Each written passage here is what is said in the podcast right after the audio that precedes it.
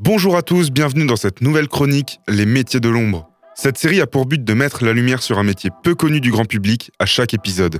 Et pour ce premier épisode, quoi de mieux que de parler de quelque chose qui me concerne personnellement? Aujourd'hui, on va parler des chefs opérateurs du son. Pour faire simple, c'est un ingénieur du son. Par exemple, sur un concert, c'est celui qui est derrière la console avec plein de boutons dessus et il va faire en sorte que chaque instrument, voix, va bien passer dans un micro et va bien sonner avec le reste. Sauf qu'aujourd'hui, c'est pas du monde de la musique que je vais vous parler, mais du monde du cinéma. Et oui, le travail du son existe aussi beaucoup dans l'image, et aujourd'hui, pas assez de personnes se rendent vraiment compte de l'importance des sondiers dans ce domaine. Vous avez sûrement déjà vu, sur un making-of ou autre, une personne avec un casque sur les oreilles, une perche qu'il tient au-dessus de sa tête et une grosse sacoche sur le côté. Eh bien, vous l'avez deviné, cette personne fait partie des sondiers. Son but va être de capturer au mieux les voix des acteurs pendant les dialogues, sans prendre les bruits parasites aux alentours. Mais son travail ne s'arrête pas à ça. Et pour expliquer au mieux en quoi consiste ce métier, j'ai demandé à Joseph Auster, qui est chef opérateur du son chez Arte, de nous présenter son métier. Je suis euh, Joseph Auster, euh, je suis euh, preneur de son, chef op son, à la fois chez Arte, dans différentes instances, pour différentes boîtes, notamment le Parlement aussi, et puis un petit peu hasard en documentaire, au fil des projets et en fiction aussi. Si tu dis preneur de son, c'est assez simple, ça tombe sous le sens, quoi. C'est prendre les sons et les faire coller à l'image ou pas, parce qu'en radio, ben, on travaille juste avec le son. Ce que je trouve encore plus beau, parce que c'est l'imaginaire qui, qui travaille et qui fabrique les images. Et en télé, ben, c'est prendre le son euh, de base qui va coller avec l'image, mais c'est aussi prendre d'autres sons qui vont parler, qui vont apporter du sens. Euh, ça, c'est le truc de base. Quand on dit chef op son, il y a plus la dimension sur un tournage de documentaire ou sur une émission de télé.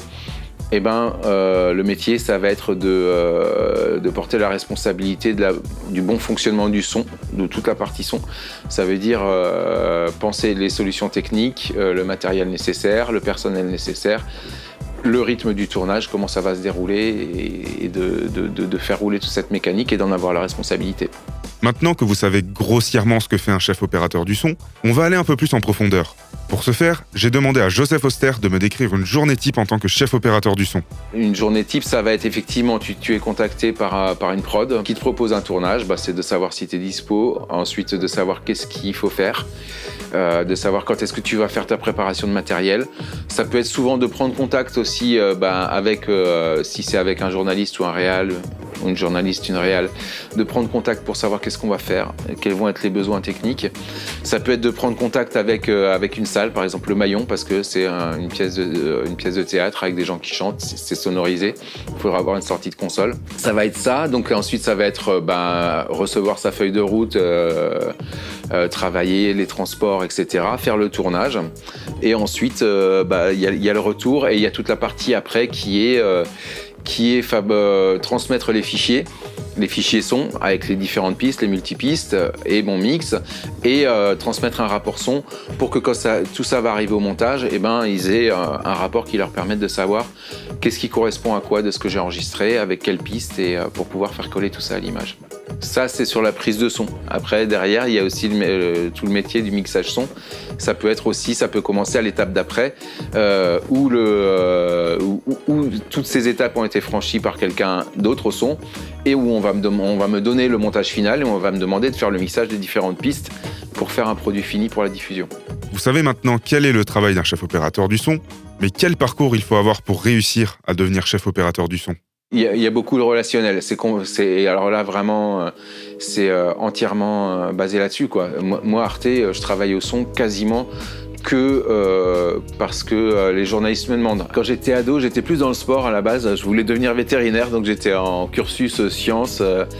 Et euh, j'ai commencé à faire de la musique en fait euh, vers 16-17 euh, ans et je suis parti à fond là-dedans en fait. Et comme je venais effectivement d'une famille de radio où c'était et de chansonniers, ma mère, mon oncle, je suis vraiment parti dans cette direction-là petit à petit. Et ensuite, ben, après le bac, j'ai fait le conservatoire. J'avais déjà mon groupe avec, avec lequel on tournait déjà genre en camionnette, en national à la route, mais ça tournait déjà bien. Et euh, j'ai fait le conservatoire en contrebasse classique après le bac parce que j'étais euh, trop âgé pour faire euh, de la guitare alors que j'étais guitariste. Et à côté de ça, je faisais de la radio, je j'étais rédacteur pub, j'ai été pigiste au DN, régisseur théâtre à l'époque, Lumière. Donc j'ai fait plein de jobs à cette époque-là et on a fini par signer avec notre groupe à Paris.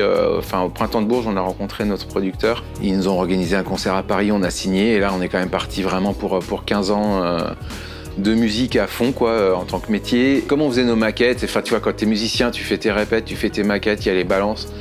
Et en plus, en venant d'une famille de radio, ben, le son, ça a toujours été à côté de moi, et quand, le, quand le groupe s'est arrêté, plus ou moins en 2011-2012, 2013, euh, enfin vers cette époque-là, euh, ben j'ai commencé à faire de plus en plus de sons et à bosser plus dans le technique. Et après, petit à petit, à revenir euh, vers plus de l'artistique parce que ça manquait, les voix, etc., le jeu d'acteur et la musique aussi. Ça se sent que ça fait, ça fait pas mal rêver les gens. Et tu vois, le chauffeur de taxi qui m'emmène à, la gare le matin pour aller bosser avec mon matos, du coup, euh, je sens euh, qu'il pose des petites questions. Euh, souvent, ça va être par rapport à son fils, tu vois. Il a, un fils de 19 ans qui est en train de s'orienter, tout ça. Il dit ah ouais, c'est compliqué. Il y a des débouchés. Alors il y a, toujours cette image qu'effectivement, d'entrée de jeu, les gens posent la question des débouchés, de savoir s'il y a beaucoup de monde, etc. Parce qu'effectivement, ça a l'image d'un d'une filière bouchée et peu accessible, quoi. Ce qui est le cas. Moi, ça a mis des années à se faire petit à petit. Enfin voilà, il se trouve que, j'en suis arrivé là. Mais si je parle de chef opérateur du son, c'est que ce métier est un peu moins représenté au grand public. C'est-à-dire qu'une personne qui n'est pas du milieu de l'audiovisuel saura que ce métier existe, mais à part prendre du son, le grand public ne connaît pas toutes les tâches d'un chef opérateur du son. C'est un peu plus, on peut dire, un métier de l'ombre, mais, euh, mais en fait non. Quand tu vois les, les annonces à NPE, euh, les 4 par 3 qu'est-ce qu'on voit? Eh ben, On voit une perche avec une bonnette. Et c'est vraiment le truc qui fait rêver et qui est quand même connu. Et euh, si tu, euh, quand tu montres une perche, effectivement, avec les poils, euh, à n'importe qui, ben, ça évoque un métier qui fait rêver parce que, effectivement, ça m'a interloqué, ça m'a souvent fait marrer de voir ces pubs, quoi. Voir les pubs Pôle emploi avec, une perche, avec un mec avec, avec un casque qui prend le son, quoi en disant oui, euh, faites, euh, découvrez-vous un métier passion ou je sais pas ce que c'est le slogan quoi. Et je trouve ça drôle parce qu'en fait effectivement on peut dire c'est pas si connu et en même temps c'est le truc qui parle à tout le monde dans le sens où ça évoque le métier un peu euh, où tu vas prendre le son. Déjà prendre le son, effectivement, c'est une matière un peu plus onirique et même poétique. J'ai envie de dire que, que l'image, la télévision, c'est utilisé pour des pubs. Je me dis bon bah c'est que ça parle au grand public quoi. Maintenant qu'on a parlé de ce que faisait un chef opérateur du son, quelle est la réelle utilité de ce métier dans l'audiovisuel? Ah bon, En audiovisuel, on dit toujours que c'est la cinquième roue du carrosse, que c'est le parent pauvre de l'audiovisuel, etc. Mais effectivement, euh, bon, euh, bon, les temps changent. Hein. Ça, c'était un peu dans la télé à papa euh, des années 80, 90, 2000, où c'était un peu on s'en fout du son. là, quand même, moi, je trouve que le petit à petit, surtout les réals, s'éduquent et travaille de moins en moins avec des réals qui en ont rien à faire du son, quoi. Qui, euh, qui, vont dire, oh, non, mais c'est bon, ça tu te débrouilles. Euh. non, ils, ils, sont plutôt maintenant à dire, euh, le son, ça, ça va, ça va aller, parce qu'ils ont plus conscience du fait que qu'un son pourri, ben, en fait, c'est leur, leur doc qui va être pourri, quoi. J'ai dit rester sur les réals, parce que, en, fait, si tu veux, l'importance du son, elle n'est pas évidente, parce que le son, on le voit pas en fait. C'est le son, on y pense que quand il marche pas. Euh, alors que l'image, ben, tu, cliques play sur une vidéo, tu as conscience de la présence de l'image, mais en fait, quand tu regardes le contenu de l'image, le son, tant qu'il fonctionne, tu te poses pas la question. Et je pense que c'est ça qui fait que euh, même les gens qui écoutent la radio, en fait, le son, ils se posent pas la question, ils écoutent la radio. Quoi. Et pourtant, euh, tous les techniciens d'une radio, c'est que des techniciens son. Comme l'a dit Joseph Auster plus tôt, le métier de chef opérateur du son est présenté comme un métier passion. Je lui ai donc demandé ce qu'il aimait dans son métier. Euh, il y a vraiment un truc qui fait que, j'apprécie ce métier, c'est que bon, il y a le côté euh, tournage, que ce soit plus radio ou, euh, ou télé, documentaire ou même fiction, où tu es chaque jour en immersion dans, un autre monde, que ce soit la scène d'un film.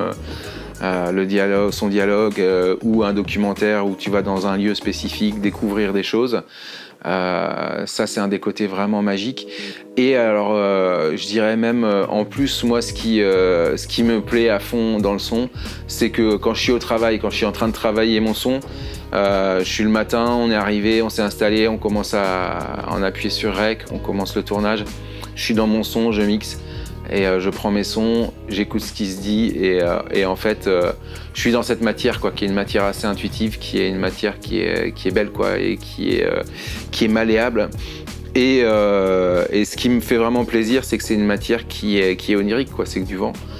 Et en même temps, ça dit des choses, quoi. Et de, de, travailler sur la suggestion, sur ce que veulent dire les choses. Et avec le son, c'est très possible. Et ça, c'est magique. Vous connaissez maintenant le métier de chef opérateur du son, un métier passion avant tout. Un métier très important pour l'audiovisuel, mais pas assez connu, ou du moins pas assez de personnes savent ce que fait réellement un chef opérateur du son. Merci à Joseph Auster d'avoir répondu à mes questions. J'espère que cette nouvelle chronique vous plaît et on se retrouve très bientôt pour un nouvel épisode. À la prochaine.